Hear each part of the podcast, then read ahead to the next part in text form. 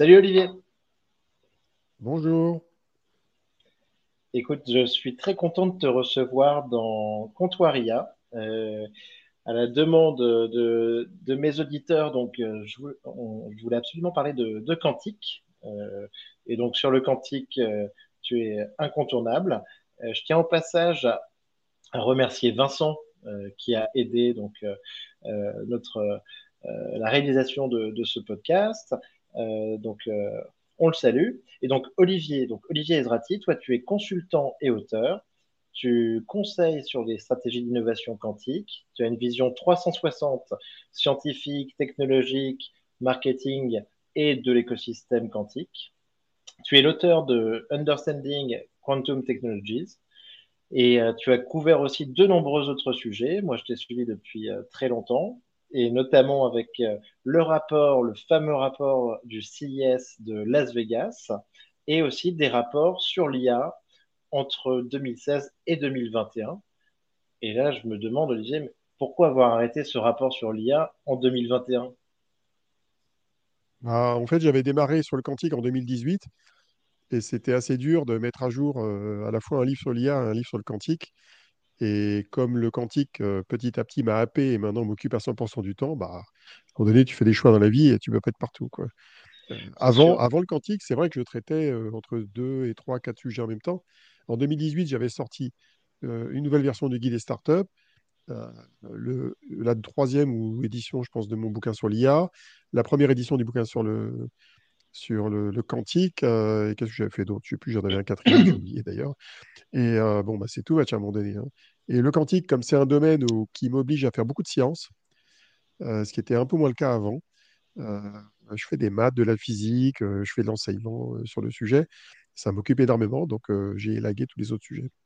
Très bien, donc, donc tu t'es focus. Alors, Et sur le quantique, tu as oublié un point dans ma bio parce que c'est important. depuis un an, je suis le cofondateur de la Quantum Energy Initiative, qui est un autre sujet lié au quantique. Je m'intéresse à la question de l'empreinte environnementale des technologies quantiques dans le cadre d'une initiative qui a été montée avec d'autres chercheurs, euh, dont Alexia Ofev, euh, qui est à Singapour, euh, Robert Whitney, qui est à Grenoble, et, Janine Spletstosser, qui est basée à Chalmers, en Suède. Et on a c'est une initiative internationale avec plus de 300 participants, une trentaine de partenaires. Et on en parlera peut-être un petit peu, parce que c'est un sujet important. Quand on lance une nouvelle technologie, c'est, je dirais que c'est un incontournable de se poser cette question-là. Ok, super. Bon ben, Écoute, alors ben, pour démarrer, donc euh, Olivier, déjà, la question traditionnelle d'habitude, c'est qu'est-ce qui se passe en ce moment dans l'IA générative? Mais là, c'est exceptionnellement sur cet épisode. Et euh, qu'est-ce qui se passe sur le quantique en ce moment? Sans expliquer ce que c'est? Ah bah écoute, si tu peux me l'expliquer rapidement, ce serait encore mieux. Ah, oui, oui, c'est toujours la gageure hein, dans le domaine du, du quantique. Alors, ce qu'on appelle le, quantique aujourd'hui, c'est ça regroupe les technologies quantiques euh, de nouvelle génération qui couvrent à la fois l'ordinateur quantique ou les ordinateurs quantiques, les capteurs quantiques et les communications et la cryptographie quantique. Donc c'est en fait un champ scientifique et technologique extrêmement large. Il y a plus de 500 acteurs dans le monde, hein, dans le secteur privé. Il y a des, centaines de laboratoires de recherche qui travaillent là-dessus. Et on est euh, dans un domaine technologique qui a des niveaux de maturité qui sont très variables.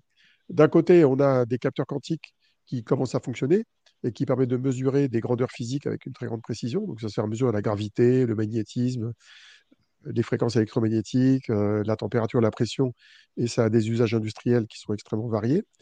D'un autre côté, on a des communications quantiques qui ont été déployées, par exemple, en, Chine pour euh, générer des, clés de chiffrement euh, sécurisées entre différentes parties prenantes. Ça existe, hein, et c'est en train d'évoluer. Et puis, on a le, fameux ordinateur quantique qui est euh, plein de promesses, puisque c'est une technologie qui est censée permettre de, à la fois d'accélérer certains calculs existants ou de rendre des calculs euh, impossibles aujourd'hui possibles. Il y a quelques domaines euh, dans, le domaine des mathématiques et, des, besoins des entreprises qui sont inaccessibles aux ordinateurs existants. Même les plus gros supercalculateurs aujourd'hui qui consomment 20 mégawatts, qui ont des, milliers de cœurs, et des centaines de milliers de cœurs plutôt, et des, milliers de GPU NVIDIA, euh, il y a certaines choses qui sont inaccessibles.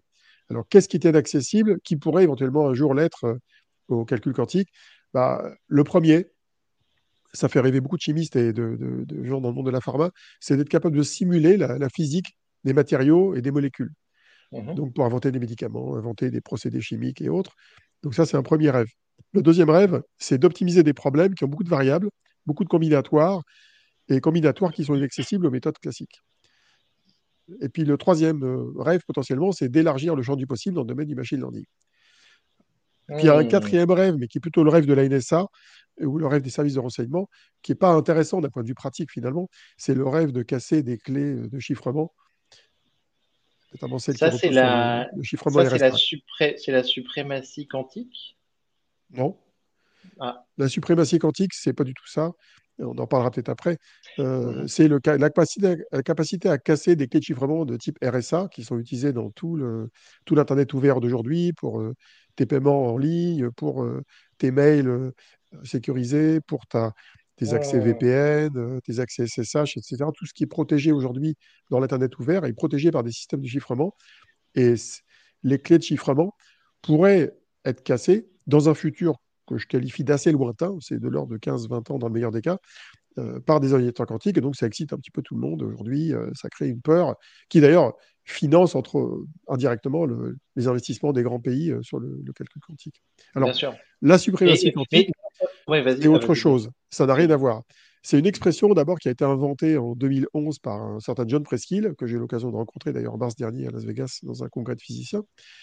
Et c'est une expression qui qualifie la, capacité d'un ordinateur quantique à réaliser des calculs, quel que soit d'ailleurs euh, l'intérêt ou l'usage, qui serait impossible à réaliser avec une machine classique.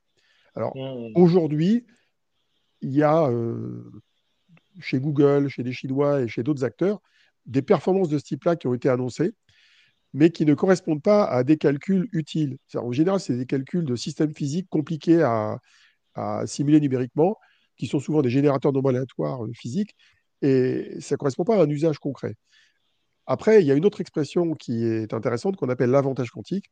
L'avantage quantique, ça correspond à la capacité, qui n'a d'ailleurs pas encore été atteinte aujourd'hui par un ordinateur quantique existant, de réaliser un calcul utile qui correspond à un besoin précis d'une entreprise, d'un chercheur, euh, avec un ordinateur quantique et qui serait impossible à faire avec un ordinateur classique.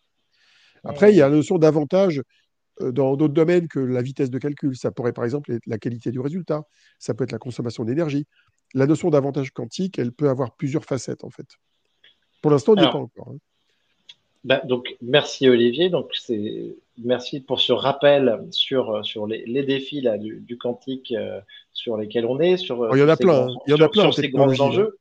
Et alors, mais attends, j'aimerais revenir un tout petit peu en arrière parce que là, grosso modo, ce dont tu nous parles, c'est ce qu'on appelle euh, ce qu'on appelle la, deuxième révolution quantique, sachant qu'on pourrait dire qu'il y a eu une première révolution quantique précédemment, euh, qu'on trouve aujourd'hui donc dans tous les produits euh, euh, qui nous permettent d'avoir toutes les interfaces digitales, donc avec les transistors, les lasers, les GPS, et en fait toute la technologie aujourd'hui qu'on utilise même pour faire ce podcast est issue de cette première révolution quantique.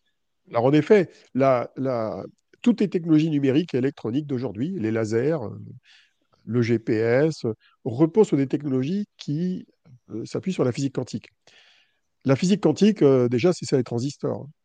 La capacité à, créer des transistors, qui ont été inventés en 1947 par des ingénieurs de Bell aux États-Unis, des Bell Labs, repose directement sur la connaissance des niveaux d'énergie des électrons dans les atomes, et ça, c'est de la physique quantique. Alors, ce qu'on appelle la seconde révolution quantique, euh, c'est une révolution qui correspond à l'usage de certaines propriétés de la matière qu'on n'exploitait pas jusqu'à présent. Euh, les trois propriétés sont les suivantes. La première, c'est ce qu'on appelle la superposition des états. Ça veut dire qu'on exploite le fait que nos objets quantiques, qui sont des électrons, des photons, c'est des grains de lumière, ou même des atomes, peuvent avoir des niveaux d'énergie euh, différents ou des, propriétés quantiques différentes et qui peuvent être multiples en même temps.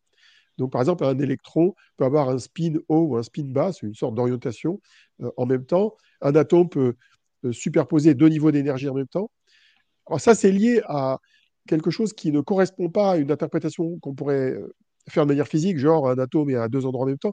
Ça correspond en fait au fait que, à l'échelle nanoscopique, les objets quantiques dont on parle, atomes, photons, électrons, ils se comportent à la fois comme des ondes et des particules. Et ça, ça a été un, découvert à la fois par Albert Einstein en 1905 pour les photons et par euh, Louis de Broglie, un scientifique français, en 1924 en France, lors de la réalisation de sa thèse. Et en fait, les objets quantiques dont on parle aujourd'hui et qu'on utilise par exemple dans les ordinateurs quantiques, on les utilise surtout sous la forme de l'onde. Et c'est facile de comprendre que deux ondes peuvent s'additionner pour faire une troisième onde. Donc, euh, un électron a des propriétés euh, consistant à, avoir des probabilités de présence à un endroit, à une certaine distance du noyau d'un atome. Eh bien, on peut additionner deux probabilités, ça donne une nouvelle probabilité. Donc, ça se comprend assez bien quand on raisonne ondes et probabilités. Et, donc, ça, c'est la première propriété. La deuxième, alors qui est encore moins intuitive, c'est l'intrication. C'est la capacité des objets quantiques à être euh, interdépendants, en fait. Par exemple, deux photons qui ont un passé commun, qui ont été émis par le même atome, eh bien, si on, essaie de mesurer l'état d'un des photons, on obtiendra un résultat. Et si on mesure l'état de, l'autre photon, eh bien, on obtiendra un état qui est corrélé. On obtient soit la même valeur, soit une valeur opposée, mais en gros, ils sont corrélés, comme s'ils étaient des frères siamois. Bah, cette propriété, on l'utilise dans toutes les technologies quantiques, et notamment euh, dans le calcul quantique. Et puis, une dernière propriété qui est aussi récente et qui n'est pas du tout exploitée dans les, les technologies numériques euh, qui nous occupe aujourd'hui, c'est la capacité à exploiter ces objets quantiques à l'échelle individuelle. Par exemple, la startup Pascal, elle est capable de contrôler un par un les atomes dans le vide. Mmh. La startup Sequence, qui est basée à Grenoble, elle, elle, va contrôler des électrons uniques dans des transistors. Mmh. Et puis, euh, Candela est capable de générer des photons uniques et de faire du calcul avec. Ça, c'est nouveau. Mmh. super intéressant. Donc, donc, à la base, il y a quand même euh, pas mal de, choses à. Enfin, c'est quand même donc difficile d'accès, difficile à comprendre. Ah, clairement, ça, je ne cache pas, oui, c'est clair.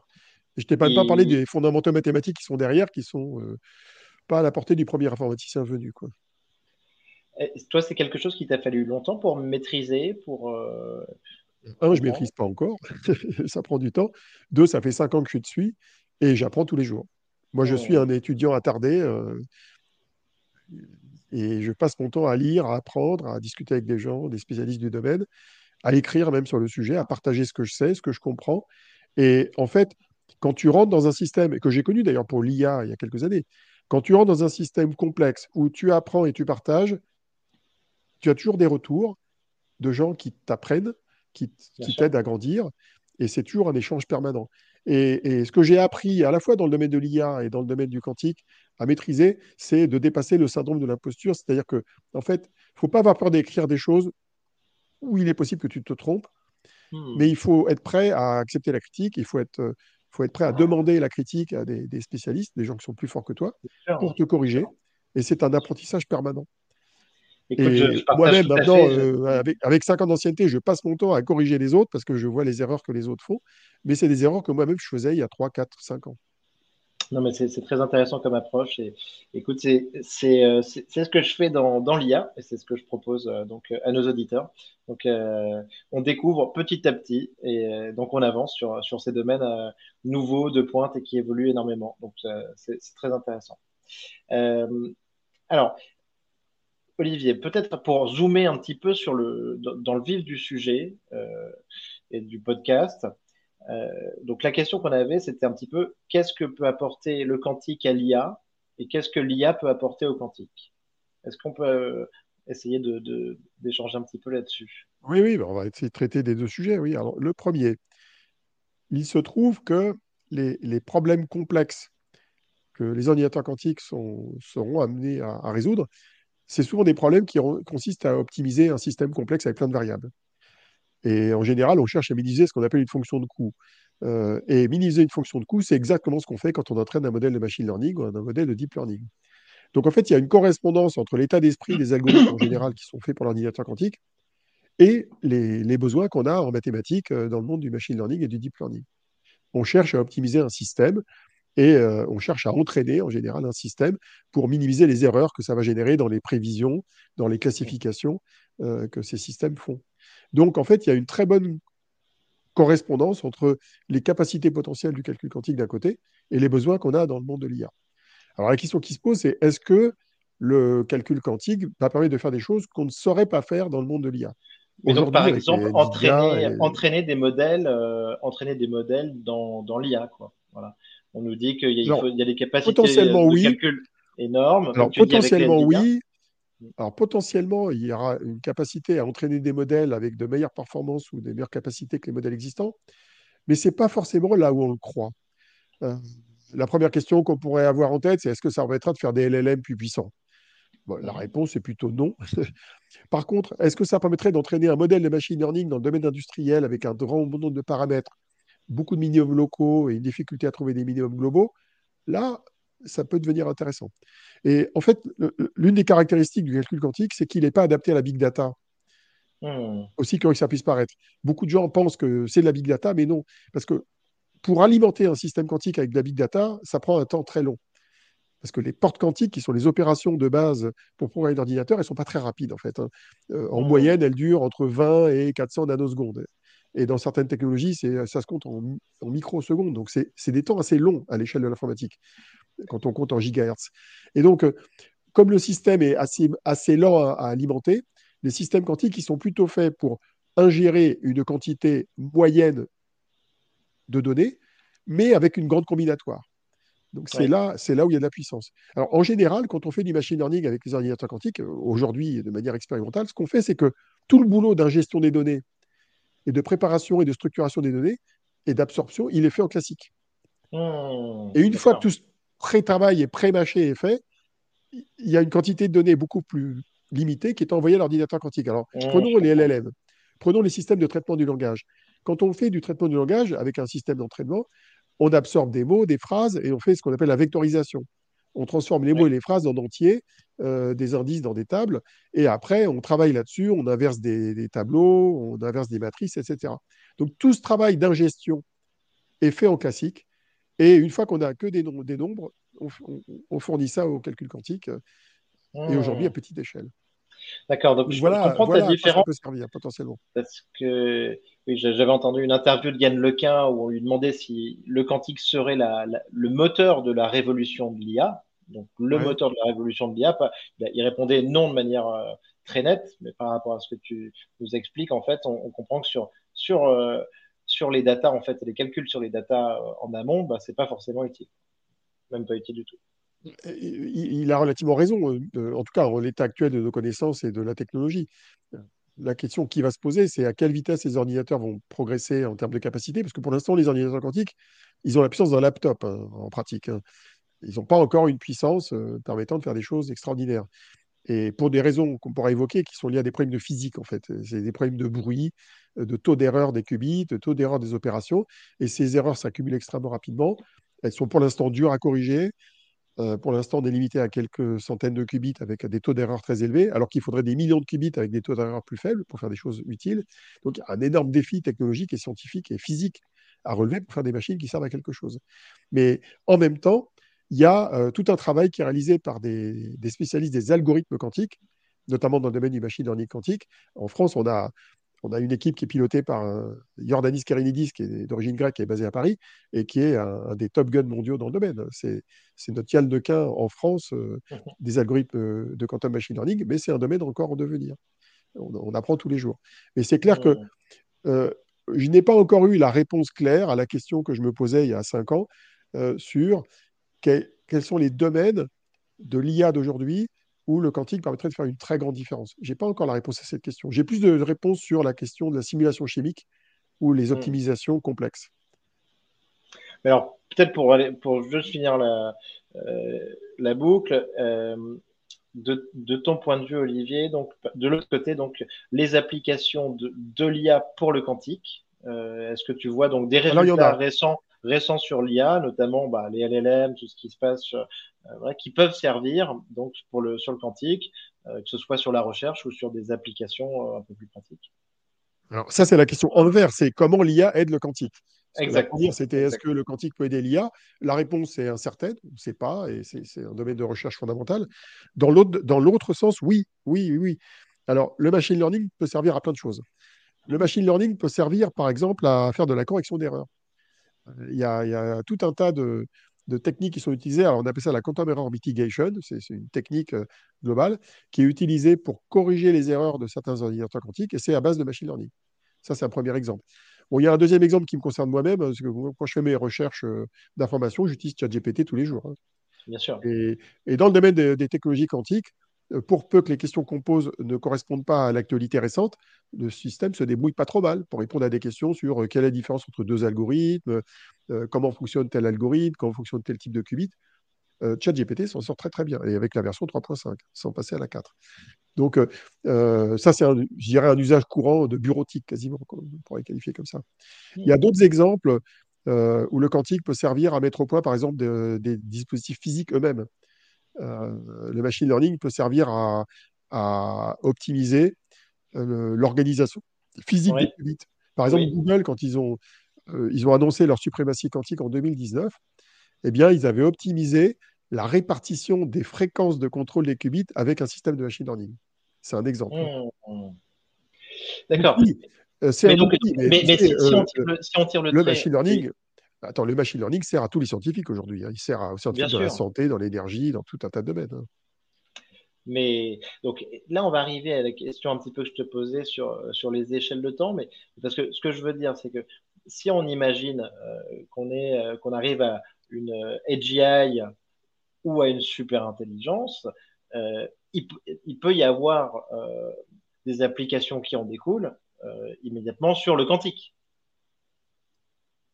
Et sur le quantique au sens pour la mise au point des ordinateurs quantiques Oui, tout à fait. Ah, oui et non. J'aurais tendance à dire oui, euh, ni plus ni moins que dans d'autres domaines scientifiques.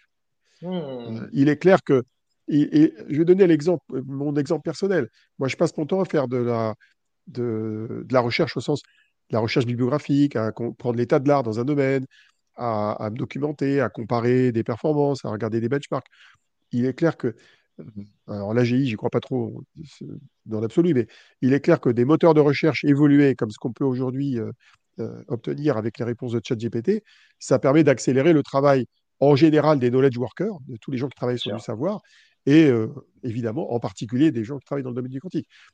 moi, par exemple, je vais donner un exemple. Tous les matins, je récupère un mail qui est envoyé par Archive, qui est le, site des, des, articles scientifiques préprint donc je prends que les articles dans le domaine du quantique, il y a à peu près 70 articles par jour. Et je passe une heure à deux heures à regarder ce qu'il y a dedans, juste pour voir les titres, les résumés et voir ce qui est intéressant. Il est probable qu'un système un peu intelligent pourrait me prémâcher le boulot. Euh, me résumer correctement en langage naturel certains des articles. Des fois, je ne comprends rien, même au titre. Euh, peut-être me trier les articles en mettant en premier ceux qui sont les plus susceptibles de m'intéresser compte tenu des patterns d'usage précédents. Euh, comme Google euh, ou Facebook te met en avant des choses qui semblent plus intéressantes. Et voilà, il est probable que dans la manipulation intelligente du texte, il y a beaucoup de choses à faire dans ce domaine-là comme dans tous les autres domaines. et ça pourrait profiter à tous les chercheurs. Ça pourrait profiter à tous les chercheurs. Il faut savoir que là, un, des problèmes que, que rencontrent les chercheurs dans ce domaine-là, et je pense que c'est vrai dans tous les domaines, c'est le cloisonnement. C'est l'hyperspécialisation.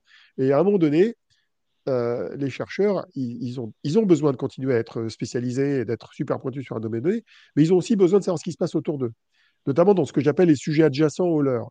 Donc les sujets sont adjacents, bah, ils sont difficiles euh, à couvrir avec de la veille personnelle. Donc si des outils plus ou moins automatisés permettent d'améliorer cette veille pour les chercheurs, ça sera tout bénef pour tout le monde. Hmm.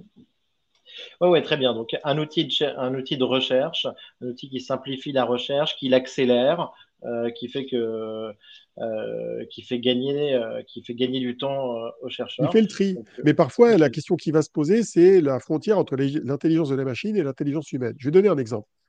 Quand tu lis quand tu fais ta veille scientifique avec des surtout des préprints, parce qu'un un article en préprint, c'est un article qui n'a pas encore été revu par un comité d'auteurs dans une revue comme Nature, Science ou PRX Quantum qui sont les revues spécialisées dans le domaine du quantique. Donc, il faut considérer qu'un article qui n'a pas encore été publié dans une revue à comité d'auteur, il est moins, euh, il, est moins euh, peaufiné, il est moins fini, et tu dois lui faire moins confiance qu'un article passé par une revue à comité d'auteur. Mais même un article passé par une revue à comité d'auteur euh, peut être foireux. La question qui se pose pour un comme, enfin un semi-béotien comme moi, c'est quand tu tombes sur un article, quel est son degré de foiritude C'est-à-dire que est-ce que des, qu'il y a des lacunes dans le papier? Est-ce qu'il y a des erreurs euh, scientifiques dans les données, dans les protocoles? Et ça, c'est très dur de le savoir. Et tu ne peux le savoir qu'en parlant des spécialistes en général. Et la, la capacité à accumuler le savoir humain pour savoir déterminer qu'un papier n'est pas sérieux, bah, c'est loin d'être trivial. Un jour, peut-être, ça arrivera avec de l'IA, mais c'est loin, loin d'être trivial. Moi, à chaque fois que je rencontre un physicien, il me met le doigt sur un truc à regarder que j'avais pas du tout vu. Ouais, bien sûr, bien sûr. Ouais, tout à fait. Euh, ok, super intéressant, Olivier. Euh, donc, écoute, on, va gagner beaucoup de temps là-dessus. Euh, peut-être pour, pour être sur, sur du concret, on entend beaucoup parler quand même en France des, startups un peu en ce moment. je te parlais d'Alice et Bob, de Pascal. Tu citais Sequence et Candela. Tout à l'heure, tu nous as tu nous donné un petit peu des, des leurs spécificités. Est-ce que tu peux nous les redécrire un petit peu et en nous, nous, montrant leurs différences? Parce que quand, quand j'ai regardé rapidement les, sites internet de Pascal et Alice et Bob, déjà j'avais un peu de mal en fait à, distinguer euh, ce qu'ils faisaient. Euh, Est-ce que tu peux nous, représenter un tout petit peu ces, ces acteurs-là hyper innovants du, du paysage français? Alors, Je vais d'abord commencer par un zoom arrière. Hein. On va regarder le paysage mondial, puis la France, puis les, le calcul quantique, qui sont les startups qui t'intéressent. Dans le monde, à peu près aujourd'hui, j'ai référencé presque 600 entreprises dans le secteur, dans lesquelles il y a une moitié de PME ou de grosses boîtes, comme IBM, Google, Microsoft, euh, ou Evident, le nouveau Atos, là, qui fait partie de ces 600, et il y a une moitié de startups. Et dans, la moitié existante, il y a beaucoup de PME. Il y a des PME qui existent depuis 15 ans, 20 ans, on n'a plus ça des startups.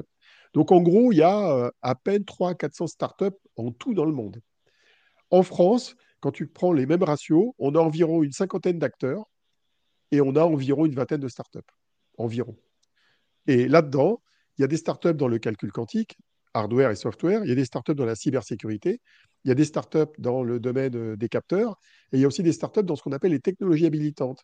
C'est un domaine qui est très important, c'est en gros les vendeurs de pelles et de pioches. C'est des gens qui font de l'électronique, de la cryogénie, des lasers, qui sont utilisés par les autres.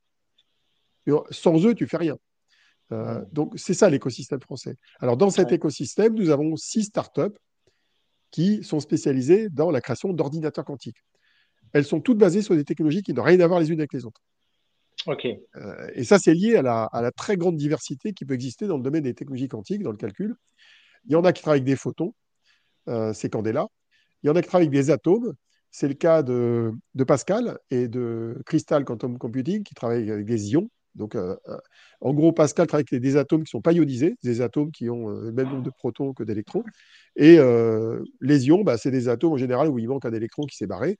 Et donc, ça permet de contrôler avec un champ électrique la position de l'atome, ce qu'on ne peut pas avec un atome qui n'est pas ionisé. Ensuite, Sequence travaille avec des électrons. Alors, les électrons, on sait, c'est le courant électrique, hein, c'est des, petits objets qui tournent autour des deux atomes. bah, ces électrons, on est capable de les piéger dans un, semi-conducteur, euh, comme presque dans ce qu'on pourrait appeler un transistor. Eux, ils appellent ça des puits de potentiel. Et euh, les électrons, on arrive à les piéger. Et avec des ondes électromagnétiques, on arrive à contrôler leur spin, qui est une, une propriété physique qui est difficile à décrire, mais qui correspond à une orientation qui peut aller vers le haut ou vers le bas. Et grâce à ça, on a deux états qu'on peut superposer. Et là-dessus, il faut rajouter Alice Bob, qui est euh, une startup qui, elle, travaille sur des qubits qui sont des variantes euh, très sophistiquées de ce qu'on appelle les qubits supraconducteurs. Alors, les qubits d'Alice Bob, je dirais, c'est les plus compliqués qui soient. Pourquoi? Parce que c'est des qubits qui ont plein de composantes différentes. Euh, au départ, il y a une boucle de courant supraconducteur qui, circule dans un coin, et puis ça contrôle en fait des photons dans le régime des micro-ondes à 5 GHz qu'on a piégés dans une cavité, dans un état de Schrödinger, ce qui est incompréhensible pour le commun des mortels. C'est en gros un état superposé euh, et ça permet de créer des qubits qui ont deux états qui sont contrôlables avec euh, moins d'erreurs. Mais le dispositif, c'est un dispositif électronique. Hein. C'est sur un circuit qui utilise de l'aluminium, de l'oxyde d'aluminium, du niobium, sur du silicium. Et euh, tout ça, c'est fabriqué avec des techniques très particulières en termes de fabrication. Mais c'est un système assez complexe, mais qui par contre a des vertus qui sont que ce qubit est, est plus stable que, ceux des concurrents. Alors, je ne sais pas qui j'ai oublié, j'ai oublié quelqu'un qui est C12. C12, c'est une startup qui euh, veut aussi piéger des électrons, comme Sequence, mais au lieu de les piéger dans un circuit euh, euh, à base de transistors, en gros, en CMOS, il veut les piéger dans des nanotubes de carbone. Alors pourquoi il veut les piéger dans des nanotubes de carbone? C'est parce que le nanotube de carbone, il va très bien isoler l'électron par rapport à son environnement. Et résultat, l'électron sera plus stable. C'est ça l'idée. Oui. et d'ailleurs, ces, objets quantiques, ils ont une caractéristique, c'est qu'ils sont schizophréniques. ils sont schizophréniques parce qu'un objet quantique qui gère un qubit, il faut à la fois qu'il soit le plus isolé possible de l'environnement pour qu'il ne soit pas perturbé par l'environnement, pour éviter qu'il y ait des erreurs, mais en même temps, il faut les contrôler puisqu'on veut agir dessus pour faire du calcul.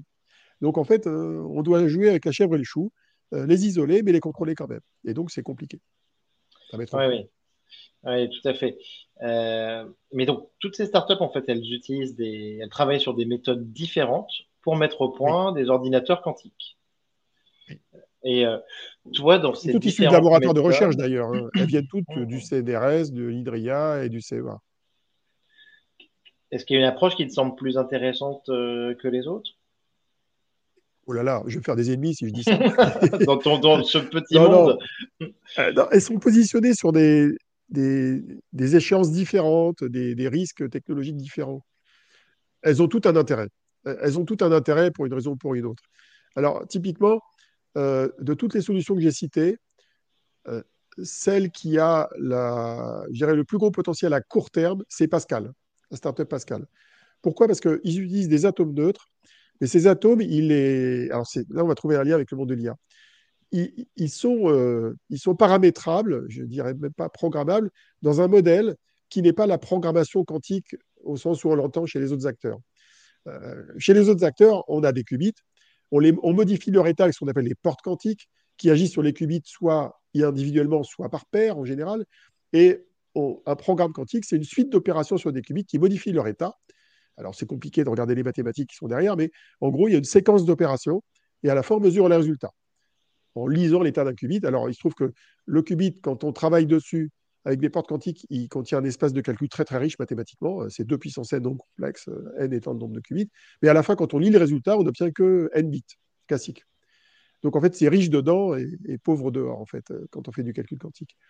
Ça, c'est la méthode la plus courante. C'est ce qu'on fait chez IBM, chez Google, chez Alice Bob, chez Candela, chez, chez, chez, Amazon, etc., chez tous les acteurs du marché, on fait comme ça. Et il y a quelques boîtes, dont Pascal et quelques-uns de ses concurrents aux États-Unis, où on, gère ça de manière complètement différente. Les atomes, en fait, on les relie entre eux par des coefficients, on les place dans l'espace à des endroits qui ne sont pas arbitraires, on peut, définir, enfin, on peut définir où ils sont, et on crée des espèces de graphes qui ressemblent à des réseaux de neurones, en fait. Hmm. Et là, il y a un lien de parenté avec le monde de l'IA on, crée des espèces de graphes dont on, définit les poids qui relient les, nœuds du graphe, qui sont des atomes, et on demande au système de trouver un minimum énergétique. Et ce minimum énergétique, il correspond en gros euh, à la valeur de chacun des qubits. On va dire 0 ou 1 ou moins 1 et plus 1. Et par certains côtés, on fait presque l'envers de ce qu'on fait dans les réseaux de neurones au sens informatique classique. Dans, un réseau de neurones classique, qu'est-ce qu'on fait? On a des données d'entraînement, qui sont les variables d'entrée, et on cherche à entraîner un réseau de neurones par ce qu'on appelle la rétropropagation des gradients en général. Et cette rétropropagation des gradients, elle va définir les poids qui relient les neurones entre eux. Sachant qu'on a ce qu'on appelle les hyperparamètres qui définissent la structure, les couches de neurones, etc. C'est comme ça que fonctionne un, réseau de neurones, quel que soit le domaine d'application. Dans le domaine euh, des simulateurs quantiques de type Pascal, on, définit au départ les poids des neurones, les poids qui relient les neurones, et on cherche à obtenir le, sens de chacun des neurones. Hmm. En gros, est-ce qu'il est 0 ou 1 Et donc, c'est un peu inversé par rapport au, monde du machine learning. Et ça, ça permet de faire quoi? Ça permet de simuler de la matière quantique. Donc, par exemple, trouver la manière dont une molécule va fonctionner. Ça permet potentiellement de résoudre des problèmes d'optimisation. Il y a des premiers tests qui ont été faits euh, par Cassib, qui est une filiale du Crédit Agricole en France, pour optimiser l'analyse de risque d'emprunteurs, euh, ce qu'ils appellent les fallen angels. Et euh, on commence à, déjà à savoir faire ça. Alors pourquoi je les mets en avant, eux? Et ce n'est pas au détriment des autres. Hein. Je les mets en avant parce que cette technique-là, elle permet de faire des choses assez puissantes aujourd'hui et dans les quelques années qui viennent, alors que tous les autres acteurs dont j'ai parlé, il leur faudra plus de temps pour mettre au mmh. point des ordinateurs programmables avec des séries d'opérations qu'on appelle les portes quantiques. Et là, il faudra attendre entre 5 et 20 ans pour que ça marche. Donc, euh, Alors, oui, en gros, il y a une échéance de temps qui est différente entre les deux. Et je ne mets pas l'un au-dessus de l'autre. Il est probable que les, simulations quantiques de type Pascal atteignent des limites aussi. Peut-être d'ici 6, 7, 8 ans, on atteindra des limites qui les obligera d'ailleurs, et ça fait partie de leur plan de RD, de passer à un mode programmable. Donc en gros, on a une solution à court terme qu'on trouve aussi chez D-Wave au Canada, qui est une start-up euh, qui a 24 ans d'ancienneté maintenant, qui, travaille sur un modèle voisin. Donc, on a des solutions, on va dire, court terme qui sont pas loin d'atteindre euh, la notion d'avantage quantique. Et les autres startups, y compris les boîtes comme IBM, travaillent plutôt sur le long terme. Hmm. Oui, d'accord. Donc, bah, ça, c'est super intéressant, en fait, cette échelle de temps, euh, parce que là, ce qui fait qu'on a quand même un méga zoom sur euh, l'IA, l'IA générative en ce moment, c'est des applications très concrètes, des applications démocratiques, accessibles au grand public. On n'est même plus dans la période stable diffusion ou GPT-3. Euh, euh, voilà, on est sur des produits qui sont utilisables. Et c'est ça qui, qui, nous manque un petit peu, en tout cas encore sur le quantique, pour être sur, euh, sur vraiment au cœur du rêve, pour, être, euh, pour zoomer dessus, pour que tout le monde en parle et qu'on ait des cas d'usage euh, qui parlent à tout le monde. En. Alors, deux petites nuances. Première nuance, les cas d'usage connus aujourd'hui du calcul quantique sont plutôt B2B. Par exemple, si tu aides un chercheur à mettre au point un médicament, toi, tu vois le médicament, tu ne vois pas l'ordinateur si tu aides un, autre chercheur à inventer une batterie qui est plus efficace, toi, tu verras la batterie, tu ne verras pas le calcul qui a servi à la faire. Au même titre que quand tu as bénéficié, j'espère pour toi, du vaccin du Covid, tu ne savais pas qu'il y avait de l'IA derrière pour le mettre au point. Mmh, tout à fait, tout à fait. Tu vois, donc c'est un outil. C'est un outil de travail pour les chercheurs ou pour les entreprises. Ça, c'est la première raison. Le deuxième point qui est important et qui, permettrait de casser une idée préconçue, c'est qu'en fait, aujourd'hui, on a les cas d'usage, on a les algorithmes, on manque juste de machines on n'a pas encore les machines pour les exécuter. Donc, euh, on est un petit peu comme Ada Lovelace, qui en 1842-43 euh, écrit son programme pour la machine de Charles Babbage, mais la machine, elle n'est pas là. Et il, a, il faudra attendre un siècle d'ailleurs pour qu'elle arrive euh, sous la forme de l'ENIAC, premier ordinateur électronique à base de lampes en 1945-46. Donc, en fait, on espère qu'il faudra attendre moins que 100 ans, comme, comme Ada Lovelace, mais on est dans le même cas. On a déjà les algorithmes, on a déjà les solutions, mais on n'a pas encore les machines. Ou tout du moins, les machines, on les a, mais elles ne sont pas encore assez puissantes pour faire mieux que les ordinateurs classiques. Parce que Ada Lovelace n'avait pas de machine quand elle a créé son programme en, 1842. Il n'y avait rien. Il y avait, la, il y avait la machine de Blaise Pascal. Aujourd'hui, on a un existant qui est l'informatique classique, qui fait des choses intéressantes quand même. Donc le challenge, la barre, elle est mise plus haut, si vous pour l'ordinateur quantique. Donc les ordinateurs quantiques, y compris ceux d'IBM qui ont 433 qubits aujourd'hui, ne sont pas suffisamment puissants pour dépasser les ordinateurs existants. Donc il y a encore du boulot, beaucoup de boulot de physique d'ailleurs pour y arriver. alors, ok, euh, ça me fait penser à quelque chose. C'est que j'ai vu aussi, tu vois, que Yann Leca qui disait que grosso modo, bah, sur les réseaux neuronaux, il y a des choses qui se passent aussi, mais, euh, mais qu'on ne les comprend pas forcément. Donc ça veut dire qu'en fait, on a, on a presque des résultats, là, pour le coup, à l'inverse, et on n'a pas encore complètement la, théorie, tu vois, euh, qui, est, qui, est, derrière. Et c'est, bah, on est un petit peu en opposition, tu vois, avec, euh, avec ce quantique où tu me dis que on, est capable de théoriser, d'avoir des algorithmes et tout ça, mais pas de le mettre en œuvre de l'autre côté. Ah, je, oh, pense qu'on ne parle pas du même registre là, scientifique. ce que dit Yann Lequin, c'est qu'on ne sait pas expliquer dans le détail ce qui se passe dans toutes les couches d'un réseau de neurones pour, euh, euh, pour, obtenir un résultat de classification ou de prédiction. Dans le calcul quantique, on a des algorithmes qui existent, qui sont connus, euh, qui sont censés apporter une accélération quantique euh, vis-à-vis du calcul classique, mais on n'a pas les machines pour les exécuter. Mais ça ne veut pas dire que le jour où ils marcheront, on saura les expliquer mieux que ceux d'IA. J'aurais même tendance à dire que le jour où ils marcheront, notamment dans le machine learning quantique, on sera encore plus mal en point qu'avec le machine learning classique. Parce que c'est beaucoup plus délicat de débugger un, logiciel quantique qu'un logiciel classique. Il faut savoir que quand, quand tu débugs un logiciel quantique, tu ne peux pas l'arrêter et regarder ce qu'il y a dedans sans perturber le programme, en fait. Euh, il faut savoir que quand tu regardes une variable, tu la détruis, en fait, en pratique. Donc, en fait, tu es condamné à regarder de temps en temps ce qui se passe, euh, à le faire à différents endroits, mais comme le programme peut être relativement long à exécuter, bah, il faut trouver des moyens de prouver, par exemple, qu'un programme a délivré le résultat qu'on attendait de lui, mais sans, euh, sans faire des traces comme on le fait sur des logiciels classiques. Donc, en fait, les notions d'explicabilité, dans le domaine du machine learning quantique, on les aura aussi. Euh, encore, ça ira encore plus loin. Alors, je connais des gens qui travaillent là-dessus. Par exemple, il y a des gens qui travaillent sur le fait de, de faire des sortes de fingerprinting ou watermarking de la data qui alimente l'ordinateur quantique pour vérifier que ce qui en sort, notamment via le cloud, correspond bien à ce qui était rentré. Ah, mais il, il, y a des techniques de vérification qui passent euh, là-dessus. Ils doivent être très peu, très peu dans le monde, cela, parce que déjà qu'on nous dit que sur l'interprétabilité de, de l'IA, il n'y a pas grand monde. Alors sur l'interprétabilité. Ah ben, J'en connais, ils sont en France. Hein. Il, y a, il, y en a en France. qui travaille là-dessus. Il y a notamment l'équipe des Elam Kachefi, qui est une chercheuse basée à Paris, au CNRS, qui travaille aussi en Angleterre. On a des très grands spécialistes en France de ces questions-là. Génial. Alors, Olivier, moi, ce que je voudrais te demander aussi, c'est un peu, donc, je reviens encore un peu sur cette, question des, de l'échelle de temps. Euh, selon toi, qu'est-ce qu'on va voir dans le quantique euh, euh, comme, comme, progrès, tu vois, à quoi on peut s'attendre, tu vois, à 5 ans et peut-être à 20 ans, à 50 ans?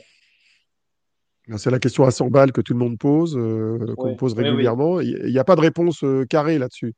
on est dans une échelle de temps qui est assez longue beaucoup plus longue que ce que j'ai pu connaître dans toute ma vie de, dans le numérique, hein, depuis que je travaille dans ce domaine, hein, plus de 30 ans. Hein. Euh, et donc, euh, on est dans une incertitude scientifique qui est très, très grande. Moi, je n'ai jamais connu autant d'incertitudes. On est, on est presque l'équivalent d'avant l'ENIAC. On est tout au début de l'histoire. Et on a une incertitude qui est d'autant plus grande qu'on ne sait pas si on va arriver à le mettre au point, cet ordinateur quantique qui résout euh, tous les problèmes que j'évoquais tout à l'heure. On ne sait pas. Il y a des obstacles physiques qui sont très, très complexes à traiter à, surmonter. Il y a des gens qui disent qu'on n'y arrivera pas, d'autres qui disent qu'on va y arriver, ça prendra du temps. En plus, il y a une zoologie de technologie qui est extrêmement diverse. Il y a une explosion cambrienne, tu as vu les types de qubits, ils sont tous différents les uns des autres, donc tu as plein d'acteurs. Il y a relativement peu de gens capables d'évaluer chacun de ces acteurs-là. Donc on, a un peu une incertitude scientifique doublée d'un brouillard technologique, parce que c'est dur de les évaluer et, une complexité inhérente au domaine qui est, très complexe, avec beaucoup de maths, beaucoup de physique, c'est très très dur. Alors, maintenant que je t'ai dit tout ça, je peux quand même te mettre quelques prévisions sur le tapis. la première prévision, c'est qu'il n'est pas impossible que les machines analogiques comme celle de Pascal soient à même de délivrer un avantage quantique dans les cinq années qui viennent. Je dirais même 2, 3, 4, 5 ans. C'est, pas Disons que c'est dans l'ordre du possible compte tenu de leur roadmap technologique. Il est possible aussi que avantage, avantage quantique, avantage quantique, Olivier. Donc pour rappeler, hein, tu me disais tout à l'heure, c'est euh, plus efficace qu'un ordinateur euh, classique. C'est pas simplement plus efficace, c'est la capacité à faire des choses qui seraient impossibles dans un, ordinateur classique. Donc c'est l'étendue du possible. Très bien. C'est améliorer l'étendue du possible, faire quelque chose qui serait impossible en, en temps humainement raisonnable. Donc ça c'est la première étape. Mais par contre, on ne sait pas dire si cet avantage quantique il sera explosé au sens, une fois qu'on a atteint cet avantage pour certains cas d'usage, euh, peut-être 3-4 cas d'usage en simulation, en optimisation, est-ce qu'on pourra aller plus loin? Et, on n'a pas la réponse, on ne sait pas. Et c'est un travail expérimental, ça prendra du temps. Alors après, la plus grande incertitude, elle est sur la capacité à obtenir quelque chose de concret dans le domaine de l'avantage quantique avec des ordinateurs quantiques programmables ceux qui ne sont pas des réseaux d'atomes, là, mais ceux qui sont programmables. Et là, alors là, euh, quand tu poses la question aux spécialistes, euh, tu obtiens une gaussienne qui est centrée sur 15 ans en général. Tu vois ce que je veux dire hein, Tu as une courbe qui est comme ça. Hein, Et euh, la moyenne des réponses est 15 ans. Il y en a qui disent en moins de 5 ans. Ceux-là, c'est des fous furieux, un peu trop optimistes. Puis il y en a qui disent 35 ans et d'autres jamais. Et donc, tu obtiens une jolie gaussienne bien aplatie sur les prévisions. Euh, si tu demandes à Serge Haroche, qui est prix Nobel en France, il dira pas possible. Tu demandes à Alain Aspect, il dira 30 ans. Et tu demandes à la moyenne des gens, ils disent 15 ans. Bon, alors après, est-ce que le vote, c'est la moyenne des gens, c'est 15 ans? Est-ce que, au, contraire, on peut avoir de très bonnes surprises avec des technologies qui ne sont pas encore au point, mais qui pourraient bénéficier de ce qu'on appelle dans le jargon d'innovation de rupture, mais disons, euh, mise au point scientifique euh, disruptive. Par exemple, Microsoft rêve de faire des, des qubits très très stables qu'on appelle les fermions de Majorana. Ça fait des années qu'ils nous en parlent. Pour l'instant, ils n'y sont pas arrivés. Il y a encore du boulot. Mais on ne sait jamais. Il peut y avoir des gens qui y arrivent. Euh, si on prend Candela avec les photons, c'est pas impossible aussi qu'avec les photons, ils fassent des choses intéressantes. Donc en fait, la, bonne réponse, c'est de dire je ne sais pas et d'élaborer un peu ensuite. Mais il faut rappeler qu'on dit je ne sais pas. On ne sait pas. On est dans l'inconnu la plus totale. Euh, très bien. Euh, et, donc, de l'autre côté, donc, selon toi, les, possibilités, les découvertes que, ça, vers lesquelles ça nous mène, euh, les plus importantes? En, informatique ou dans les cas d'usage? Parce que c'est deux choses différentes. Hein. Ah bah écoute, euh, sur les deux. Je vais hein, donner des exemples. Je vais donner des exemples. Avec plaisir. Bah, non mais merci pour les exemples. Indirectes, des, découvertes indirectes. Quand on met au point des ordinateurs quantiques, on a vu que c'était un défi scientifique et technologique qui est énorme eh bien, qu'est-ce qu'on fait? On invente des algorithmes euh, nouveaux on invente des technologies hardware dont certaines sont classiques et qui permettent d'avoir des effets collatéraux dans d'autres domaines, hein, un peu comme la, conquête spatiale qui a eu des effets sur les batteries ou euh, tout un tas de matériaux nouveaux. Euh, il y a plein d'innovations indirectes qui pourront être générées par les technologies quantiques et pas forcément l'ordinateur quantique lui-même. Ça, c'est le côté indirect. Le deuxième effet, c'est l'effet d'émulation sur les spécialistes dans le calcul classique. Parce que le fait que l'ordinateur quantique soit dans les tablettes, euh, le fait que des algorithmes quantiques existent, et avec des avantages quantiques potentiels, bah, ça, remue les ménages des mathématiciens qui créent des algorithmes classiques pour des ordinateurs classiques. Et donc, indirectement, ça crée une émulation qui permet d'obtenir de meilleurs résultats. Donc aujourd'hui, par exemple, on n'a jamais eu autant de progrès dans les algorithmes d'optimisation. Les algorithmes d'optimisation euh, dont on a besoin dans la finance, dans la logistique, dans les transports, ils s'améliorent de jour en jour. Et d'ailleurs, ils, ont tendance à, monter la barre de l'avantage quantique pour l'ordinateur quantique qui n'est toujours pas là. Quoi. Euh, voilà un exemple d'effet collatéral. Après, l'effet direct des cas d'usage, le jour où ça marchera, bah, c'est clair que dans le domaine de la simulation chimique, le jour où on pourra simuler la physique quantique dans le domaine de la chimie, plutôt que faire du machine learning qui est une approche un peu euh, top-bottom. Hein. On prend des exemples et on mmh. extrapole par rapport aux exemples. C'est ce qu'on fait avec euh, AlphaFold chez DeepMind euh, en Angleterre. Bah, le jour où on part à partir des équations de la physique quantique, notamment celle de Schrödinger, pour comprendre comment fonctionnent les atomes dans les molécules, comment ils sont reliés entre eux, comment ils se structurent en trois dimensions, comment ils se connectent les uns aux autres, leur niveau d'énergie, leur niveau de vibration, leur niveau de rotation, toutes ces choses-là sont impossibles à simuler numériquement avec les ordinateurs classiques. Si un jour on y arrive avec des ordinateurs quantiques dans un temps raisonnable, ce qui est loin d'être évident d'ailleurs, je pense qu'il y, a du boulot pour y arriver, bah, ça ouvre la porte à un champ scientifique monstrueux. C'est inventer des matériaux, inventer des processus chimiques innovants. Euh, il y en a qui disent qu'on pourrait capter le carbone plus efficacement, il y en a d'autres qui disent qu'on pourrait fabriquer des engrais plus efficacement, ça reste à démontrer. Euh, il y en a d'autres qui disent qu'on pourrait inventer des médicaments plus efficacement. Ça fait partie des promesses. Alors, je les prends toujours avec des pincettes, ces promesses, parce que pour tenir ces promesses, il faudra non seulement avoir des ordinateurs extrêmement puissants dans le domaine du quantique, qui ne sont pas encore là du tout, mais il faudra aussi optimiser les algorithmes pour faire en sorte que le temps de calcul soit raisonnable. Et il y a du boulot là aussi. Oui, oui, mais donc en tout cas, tu parles. Alors, l'exemple des. Alors, d'un côté, tu, vois, tu parles d'une révolution de, la chimie euh, grâce à des, capacités de, simulation euh, complètes.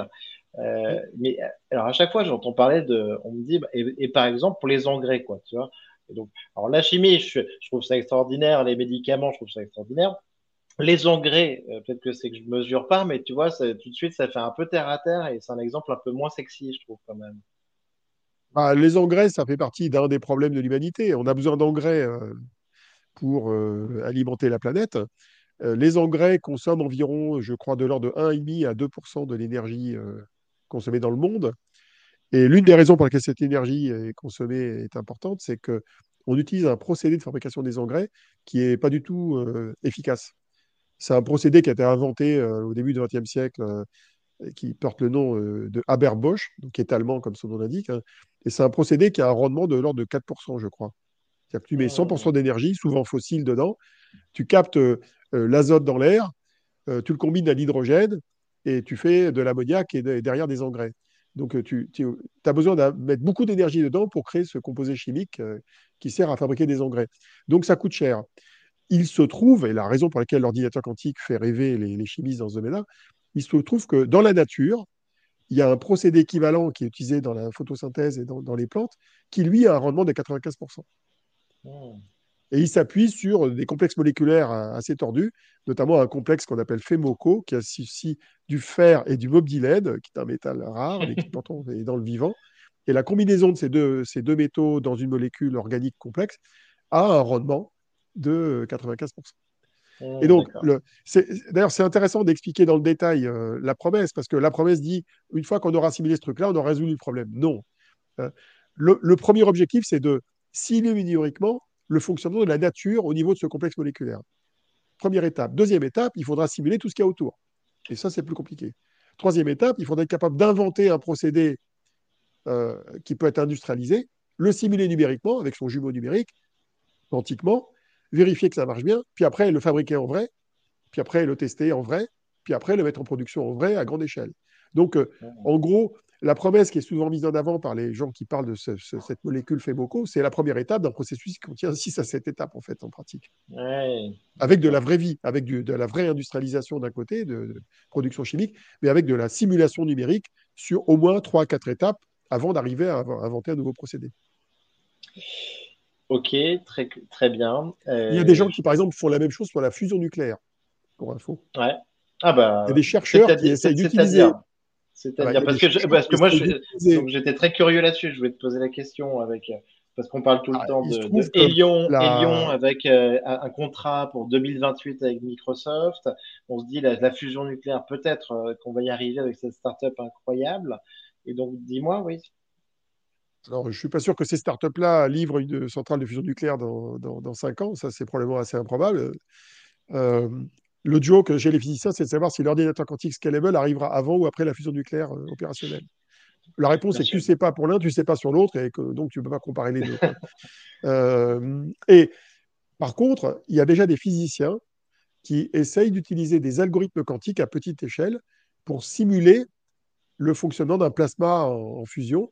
Euh, il se trouve qu'un plasma en fusion dans un réacteur de fusion nucléaire, c'est un système très désordonné, très complexe, avec beaucoup de perturbations.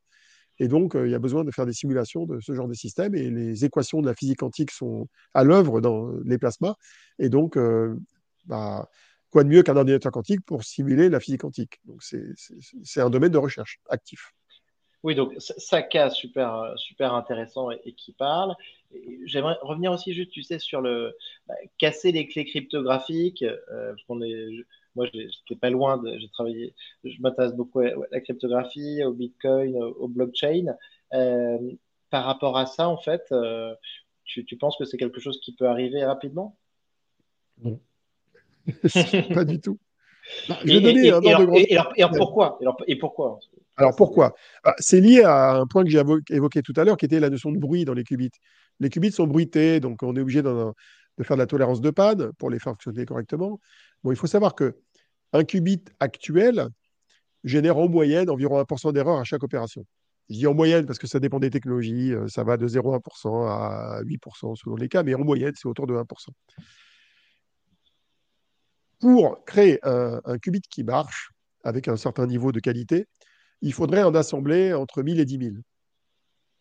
Mais ce 1000 et 10 000 qubits qu'il faudrait assembler, il faudrait qu'ils aient euh, un taux d'erreur de 0,1% minimum. Donc il faut ce qu'on appelle des fidélités de 99,9%. Aujourd'hui, on est à 99% en moyenne. Donc ça veut dire quoi? Ça veut dire qu'il faut non seulement être capable d'avoir des qubits qui soient en gros 10 fois meilleurs en termes de, qualité, mais en même temps, il faut être capable d'en assembler un très grand nombre, des milliers, voire des millions. Donc par exemple, pour casser une clé RSA, le dernier algorithme en date, euh, qui date d'il y a 4 ans, qui a été créé par un ingénieur de Google qui s'appelle Craig Guinday, euh, qui est très jeune, hein, je pense que le gars, n'avait pas 40 ans. Cet algorithme-là, il dit que pour casser une clé RSA de 2048 bits, qui est la moyenne des clés, il faudrait 22 millions de qubits physiques avec une fidélité de 99,9% et avec un calcul qui dure 8 heures. Et probablement une machine qui consommerait des centaines de mégawatts. Donc, euh, ça, met la barre très très haut. Et on n'a aucune idée de la manière dont on va réaliser cette, machine. Euh, IBM a euh, annoncé là, récemment une roadmap pour atteindre 100 000 qubits en 2033, dans 10 ans. Mais c'est 100 000 qubits, ce n'est pas 20 millions. Donc, euh, l'ordinateur quantique qui casse une clé RSA, à mon avis, humble avis, il n'arrive pas avant 20 ans, s'il arrive. D'accord, donc euh, pour tous nos auditeurs... algorithmiques dans d'autres domaines. On peut très bien avoir des vos, vos, bitcoins, euh, vos bitcoins sont en sécurité. Euh, euh, alors, la blague chez les physiciens, c'est que le Bitcoin sera mort avant que l'ordinateur quantique soit mis au point. Tout à fait possible. Mais pour des raisons non scientifiques, pour des raisons plutôt macroéconomiques. Hein, Bien sûr. Sociétales. Euh, parfait, Olivier. Et j'aimerais donc te, poser donc une dernière question. C'est un petit peu pour ce domaine qui est compliqué. Merci beaucoup. Merci pour pour ce que tu nous as présenté, ce que tu nous expliques. Comment aller un petit peu plus loin? Comment se, se former au quantique? Euh, Est-ce que une culture préalable de l'IA peut nous aider là-dedans? Euh, Voilà, parce que c'est, on en entend parler régulièrement, de plus en plus. Comment avancer euh, sur le sujet? Alors moi, il y a deux choses qui m'ont aidé quand j'ai découvert le quantique. Il y a effectivement ma culture de l'IA préexistante qui m'a aidé à absorber quelques-uns des composants mathématiques notamment le calcul matriciel. Il y a beaucoup de matrices et de vecteurs hein, dans, le domaine du quantique, donc euh, on en fait quand même un petit peu quand on travaille dans, le domaine de l'IA, en tout cas quand on regarde les algorithmes de près. La deuxième chose qui m'a aidé, c'est de m'intéresser à la photonique et aux semi-conducteurs euh, aussi au préalable. J'ai commencé il y a dix ans à m'intéresser à cette question. Donc les deux m'ont aidé. Je me suis intéressé à l'astronomie aussi il y a six ans pour une conférence que je jouais au Web Today à, Nantes. Et cette conférence m'a amené à m'intéresser au spectre électromagnétique, genre à la lumière et ses fréquences, euh, des rayons gamma jusqu'aux rayons radio, aux ondes radio.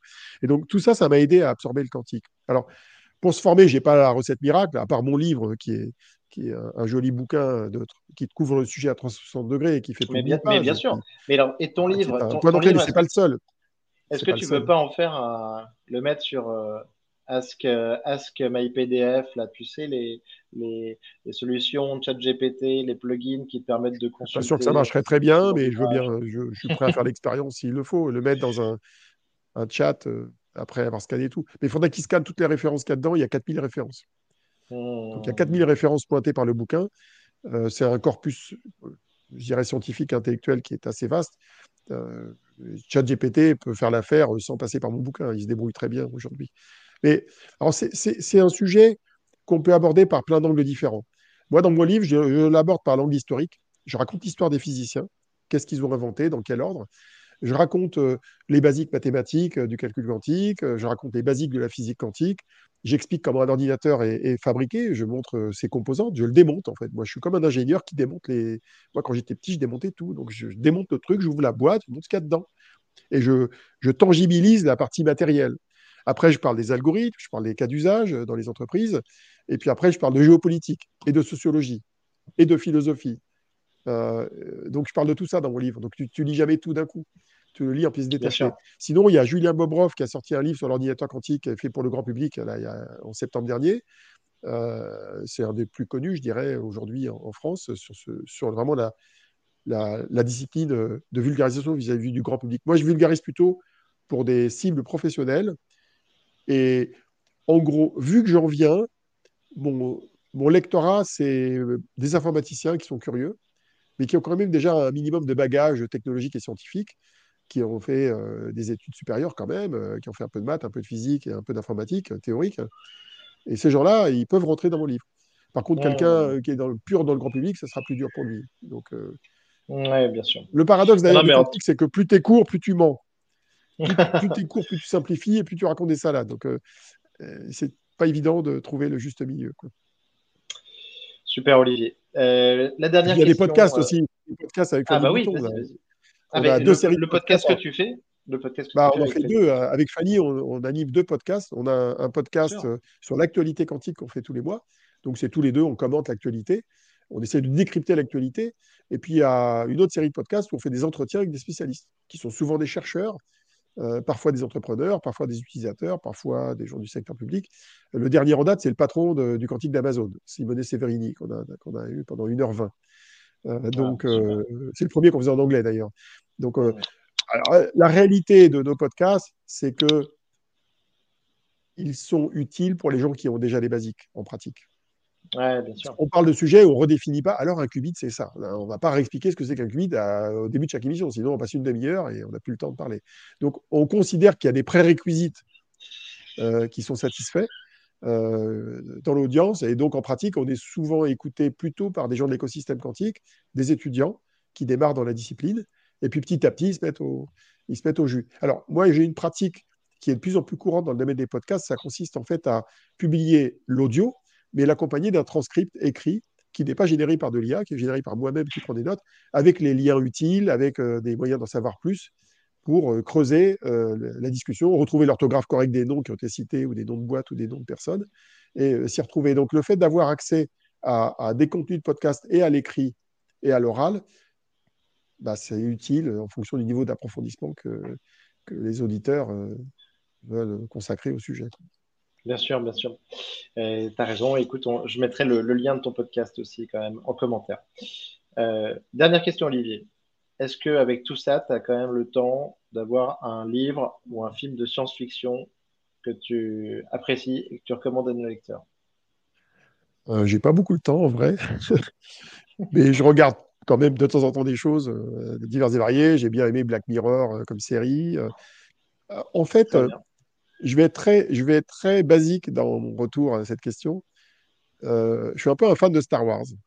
Mais quand je dis Star Wars, c'est la série, c'est les personnages, c'est le sous-jacent politique de Star Wars, parce que Star Wars, c'est aussi bien un truc pour les enfants, avec des gentils et des méchants, mais c'est aussi une fable politique, qui est très inspirée des travaux euh, euh, d'un gars dont j'ai oublié le nom, là, qui avait écrit un bouquin en 49 sur le héros au mille et un visages, euh, Joseph Campbell, je crois, c'était le nom de cet oh. auteur. Il y a un sous-jacent politique, dans, y compris dans les dessins animés. Hein.